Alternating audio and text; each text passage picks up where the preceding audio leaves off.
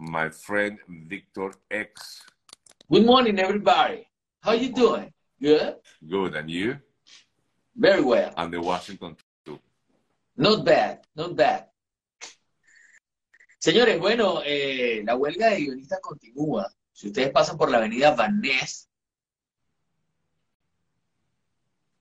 en Los Ángeles. ¿Dónde queda eso? Eh, ¿Sabes que los estudios Paramount Pictures están ubicados en Melrose Avenue y una calle que se llama Van Ness, que es como la parte de atrás de los estudios. Entonces, los guionistas van con sus carteles por todo Melrose Avenue. Ahí están también oficinas y estudios de Netflix, pero los más importantes son los de, bueno, los dos, Netflix y Paramount Pictures, están uno frente al otro.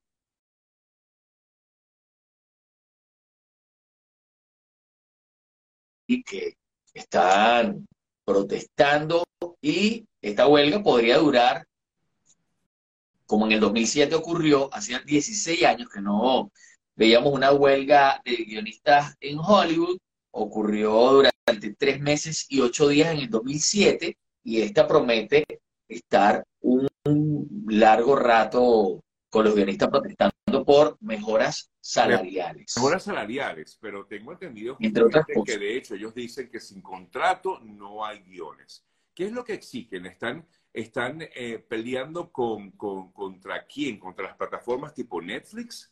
Claro, están, pues, están peleando contra los estudios, contra los estudios que los contratan. De hecho, eh, uno de los, o sea, los quienes peor la pasan en, cuando hay una huelga de este tipo son los, los talk shows como los de Jimmy Kimmel, Jimmy Fallon, etcétera, porque dependen de los guiones y además no pueden salir al aire sin, sin dándole la espalda a los guionistas que son, ¿sabes? Como la semilla más importante que tiene su, su programa y también las series, las series de televisión sufren mucho porque son filmadas prácticamente las que están en medio de, de estrenos, que están entregando capítulos, que están en medio de temporadas, bueno, se van a detener por meses y eso podría, podría, podría complicar las producciones, más, más allá de las producciones que ya están, que ya están listas. Pero sí pelean, están, están peleando por, por, por sus mejoras y además eh, ven sus trabajos amenazados también por la inteligencia artificial. O sea, hay varias demandas importantes por las que están protestando los, los guionistas. Bueno, de hecho estoy leyendo aquí un, un comentario que hizo uno de los eh, que está en huelga. Dice, quieren que trabajemos por muy pocos sueldos, sin garantías, y en este país es eh, fácil. Si trabajas duro, mereces realmente un salario y al parecer no está pues pasándole o no está ocurriendo con ellos. Así es. Así que, bueno, eso es eh, exactamente lo que están, por lo que están peleando los guionistas en Hollywood en este momento, por su mejora salarial. Mira, eh, Víctor, tenemos muchas noticias. Yo sé que tienes por allí seguramente una lista larga de cosas que, que puedes comentarnos, pero yo creo que algunas de las más destacadas, sin duda alguna, en este mundo del espectáculo y en este caso, yo sé que no es tu fuerte, no es tu, tu digamos, tu especialidad, pero mañana es un gran momento, un gran día muy esperado, que es la coronación de Carlos III. Eh, yo sé que, por eso yo sé que tú pones esa cara, no es tu especialidad, yo sé que no es, no es tu... no Yo soy un tema. príncipe, pero la verdad es que no es mi fuerte. No es tu fuerte, eso se lo dejamos a otros, pero, pero bueno, pero ahí se espera, eh, de hecho, es un gran día tomando en cuenta de que cuántos años no han pasado, desde el año 53 no ha habido una coronación de un rey en, en, en Inglaterra. Recuerden que su madre, la reina Isabel, fue la última en haberse coronado mañana, entonces será después de 53 años cuando se da una coronación de nuevo en Gran Bretaña. Ya llegó el día y me agarró absolutamente fuera de Bueno, no, insisto, no es tu especialidad. Yo sé que tú, no, yo, tú, tú estás en otra área, pero bueno, nada, yo lo Vamos a estar, no, no, Vamos a estar muy pendientes, vamos a estar muy pendientes de la coronación, pero por favor, refresquenos por fin quiénes van a participar en eh, el evento como cantantes, porque eh, había, había, me quedé con Lionel, Lionel Richie, ¿cierto? Todavía va a, ir- va a estar, Sergio. Sí, sí, eh, la información que yo tengo, eh, para informarte yo a ti, va a estar Lionel Richie, Andrea Bocelli, Katy Perry y Take That. Y Take That son el grupo Take That de la década de los 90. pues como que se reunieron y van a estar, no sé si va a estar Robbie Williams porque no lo ha confirmado, pero por lo menos los ex integrantes de Take That van a estar en el show, ya que muchos renunciaron a eso. Muchísimos renunciaron a eso y bueno, ya están viendo. Elton John dijo: No, no, yo tengo una fecha en China. Voy a estar, muy lejos. Yo me equivoqué y tiene razón alguien aquí que escribe desde el año 53, es correcto. Yo no, no son 53 años. Desde el año 53 es que no se hace una eh, coronación, así que han pasado 70, no, no 53, sino 70 años que no hay una coronación en, en Gran Bretaña. Ok, dejemos el tema. Dura la reina, estaba dura la reina. Dejemos el tema de la realeza británica para entrar en la realeza de Hollywood. La realeza de Hollywood y, los problemas legales que hay eh, por ahí. Bueno, la policía de, de Los Ángeles, el APD, confirmó que se abrió una investigación contra Edgardo, Edgardo, Díaz por las declaraciones de Roy Rosselló en esta serie que fue estrenada por Peacock, que se llama Menéndez, Menudo eh, Boys Betray. Edgardo Díaz fue el manager y creador del concepto de menudo. Se viene escuchando desde hace décadas que Edgardo Díaz participaba en orgías con los menores de edad, pero como muchos de esos menores de edad hicieron carreras de solitario luego, y ellos no se han sumado a eso, eso queda como lo dijo Roy, lo dice, ¿saben? Otro menudo, pero el resto de los menudos eh, que han que han, que han desarrollado sus carreras, pues no, no han participado en esas declaraciones, por lo tanto, esos casos nunca se ha abierto en realidad una demanda formal como esta, que, que al, parecer había introducido hace algunos años Roy Rosselló, exactamente en el 2014 fue cuando lo acusó por primera vez, ya habían pasado muchos años después que Roy había estado en menudo, y acusó a Edgardo Díaz, la policía de Los Ángeles ha admitido que, se abrió una investigación contra él, pero también acusó a José Menéndez, que es el padre de este par de muchachos que asesinaron a José Menéndez, quien era CEO o director de la disquera de Menudo, la disquera se llamaba RCA Records, y eh, sus hijos, los hijos de José Menéndez, quien violó a Roy Rosselló, uno de los miembros de Menudo, asesinaron en 1989 en su mansión de Beverly Hills, tanto a José Menéndez como a su esposa. Entonces, retomando toda esta información, hay una serie estrenada por Peacock que se llama Menéndez Menudos, Menéndez Menudo Boy Betrayed, que está mostrando a Roy Rosselló como un testigo clave para que estos chicos que fueron condenados a cadena perpetua puedan salir de la cárcel. En su momento los fiscales dijeron que Lai Menéndez y Eric Menéndez se habían confabulado contra sus padres para quedarse con la, con la herencia, con el dinero de ellos. Pero en realidad, José Menéndez los había violado desde que eran muy pequeños. Eso no se... Eh, sí se dijo en el juicio de aquel momento, pero no, los fiscales no lo consideraron importante hasta ahora. Hasta ahora, los abogados están trabajando de la mano con los creadores de, esta serie, así que están colocando este mensaje tanto en el público como en el juzgado. Ahora, fíjate tú, eh, Víctor, de verdad que yo no he visto la, eh, esta serie, este documental, en el cual sale hablando justamente Roy, Roy Rosselló, que fue integrante de Menudo en la década de los 80. Y, y Roy creo que ha sido muy valiente para decir esto, ¿no? Eh, yo no sé si le pagaron o no le pagaron para estar en el documental, yo no sé si lo hizo a, digamos, a voluntad propia, pero sea como sea, me parece que su eh, testimonio ha sido muy, muy valiente, porque hablar de eso, de haber vivido lo que vivió siendo un niño todavía, era menor de 15 años de edad, vivir esta situación tan terrible, haber, como él dice, haber sido eh, prácticamente violado por esta persona.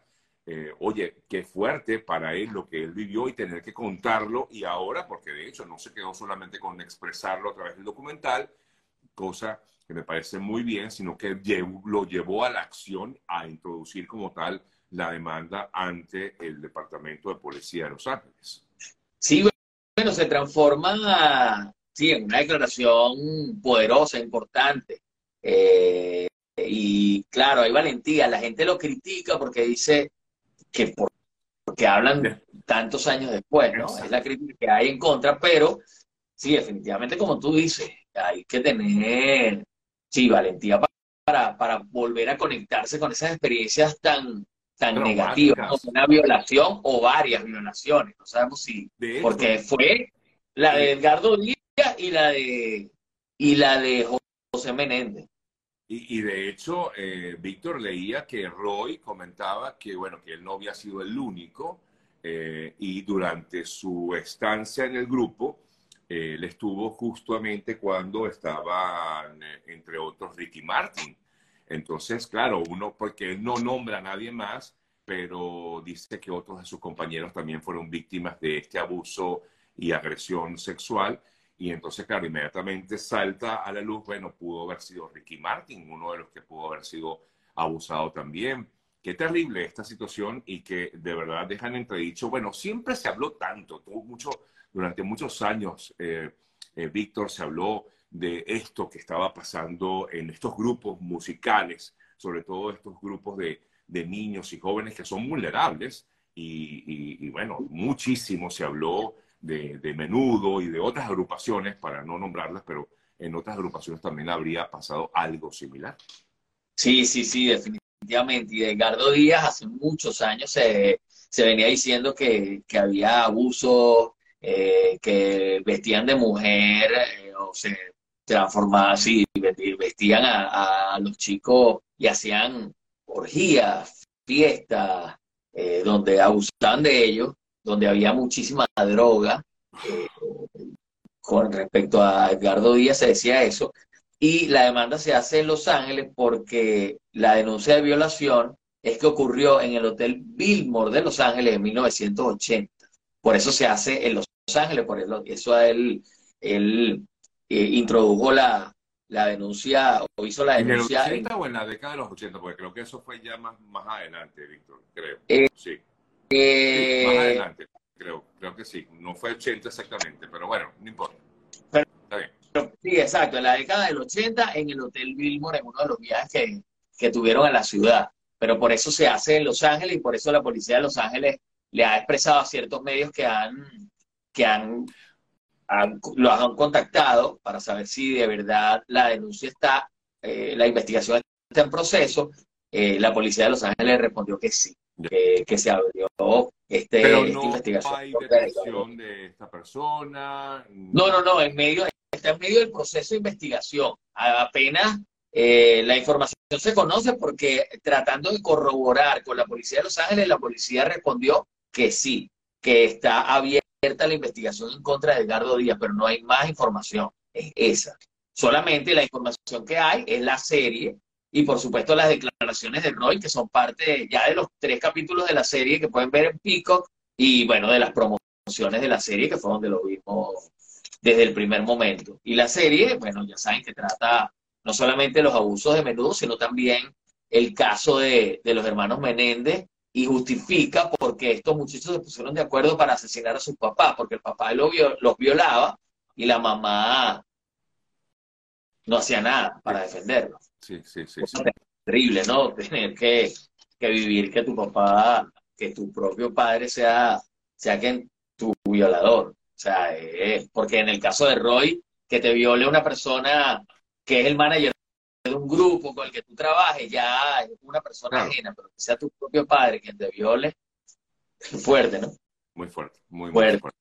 Mira, eh, otra de las noticias importantes que tenemos para el día de hoy es eh, el fallecimiento de Jock Sofrilo, que fue uno de los jueces más importantes de, de Masterchef en Australia.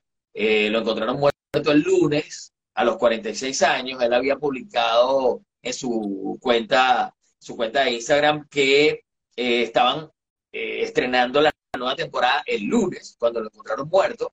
Y en esta nueva temporada había trabajado con Jamie Oliver, un chef súper famoso de hace muchos años, es un joven chef, pero ya tiene como, en la industria de tener como 15 años. sí. y, y Jock Sofrilo es, es, escocés, Jamie británico, y bueno, el lunes comenzaba la, nueva temporada, pero los productores de film decidieron aplazarla. En sus memorias, llamada Last Shot, en 2022, Jock Sofrilo, Sofrilo confesó que había vivido una especie de, pesadilla por su adicción a la heroína. Eso lo confesó en 2022. Pero las declaraciones de la familia, que no explican nada, sino que dicen que desean que el público respete su privacidad, nos dice, cada vez que vemos esa declaración de la familia diciendo que respeten la privacidad, es porque hay algo raro, como por ejemplo una sobredosis o un, suicidio. Mm. Entonces, no se sabe todavía, o sea, en algún, dentro de tres meses, cuando los patólogos hagan su trabajo, eh, ¿sabes? Los doctores, etcétera, eh, que han estudiado el cadáver, eh, seguramente eh, presenciaremos las declaraciones acerca de qué fue lo que ocurrió con eh, Sofrilo y nos sorprenderemos, porque en el caso de Avicii nunca nos imaginamos que se había suicidado, nos enteramos luego. Pero si comparamos la declaración de la familia con esta, es la misma, es igual. O sea, el mismo comunicado. Entonces, pudo haber sido o una sobredosis por heroína, él consumía heroína desde que era joven, eso confesó en su memoria, o un suicidio. Wow, wow, wow. Bueno, y tenía solo 46 años de edad, ¿no? Increíble. Por cierto que en ese Masterchef de este año hay por allí una, una venezolana que está allí en, en Masterchef de Australia. Mira, Víctor, te preguntan por uno de tus temas favoritos, hablar de Jamie Foxx. Jamie Foxx, Jamie Foxx. Mira, no sabemos qué es lo que le pasa a Jamie Foxx. Esta semana publicaron un mensaje en su cuenta, pero no sabemos si es Corinne, que su hija, que publicó un mensaje en su cuenta como para tranquilizar a, a las personas que están tratando de los medios y, paparazzi y todo el mundo tratando de, buscar información acerca de lo que ocurre eh, con Jamie Foxx. Nosotros lo conversamos desde el primer momento, antes de que se enterara, antes de que Jamie Foxx llegara al hospital, fuera hospitalizado por, en medio de una crisis. Nosotros habíamos comentado una, una noticia de Cameron Díaz, donde Cameron Díaz decía que lo único desagradable de su eh, experiencia con Jamie Foxx en Back to Action era enfrentarse a las crisis que había sufrido Jamie Foxx. O sea, Cameron Díaz fue la primera persona que declaró que Jamie Foxx estaba sufriendo unas extrañas crisis. No sabemos por qué no dio más detalles. Entonces no sabemos si es, ah, lo hemos hablado aquí, un problema mental de otro tipo o si es esquizofrenia o qué tipo de problema, pero se ha hablado de todo. Se ha dicho que la policía estuvo en el set porque Jamie Foxx sacó una pistola porque alguien le había robado un reloj de esto que le gusta a Shakira. No quiero mencionar la marca. Este, le robaron un reloj eh, y, un reloj de estos caros eh, y eh, parece que sacó una pistola y amenazó a alguien. Entonces llamaron a la 911 porque estaba una pistola en el estudio, alguien armado. Al parecer era Jamie Foxx, pero todo esto son rumores que ni siquiera están confirmados por medios especializados en, rumores como TMC. Y, entonces lo que pasa ahorita es que... Eh, lo que pasa ahorita es que esta semana varios amigos eh, íntimos de Jamie Foxx estuvieron en sus cuentas pidiendo oraciones por Jamie Foxx, por la salud, y apareció de repente un mensaje en la cuenta de Jamie Foxx sin ninguna, no, no, hay ningún video y Jamie Foxx diciendo, hey, guys, estoy bien, sino un mensaje de allí que no se sabe si lo escribió él, diciendo que, que, que, estaba agradecido, agradecido por toda la atención, agradecido por todo el apoyo. Eso es lo que dice el mensaje, pero no sabemos si lo escribió en realidad Jamie Foxx. Lo que sí es que si no aparece ningún video de Jamie Foxx, ninguna fotografía eh, o bueno, video de Jamie Foxx una prueba de vida, no sabemos que, en qué condiciones está Jamie Foxx, ¿sabes? Porque eso es, muy extraño. Todo esto es demasiado extraño, todos los rumores que hay alrededor. Despidió un director, despidió un productor ejecutivo, sacó una pistola en el set, le robaron un reloj y por eso sacó la pistola en el set y ahora está hospitalizado desde hace, ¿cuánto tiempo estamos hablando de esto? Un mes.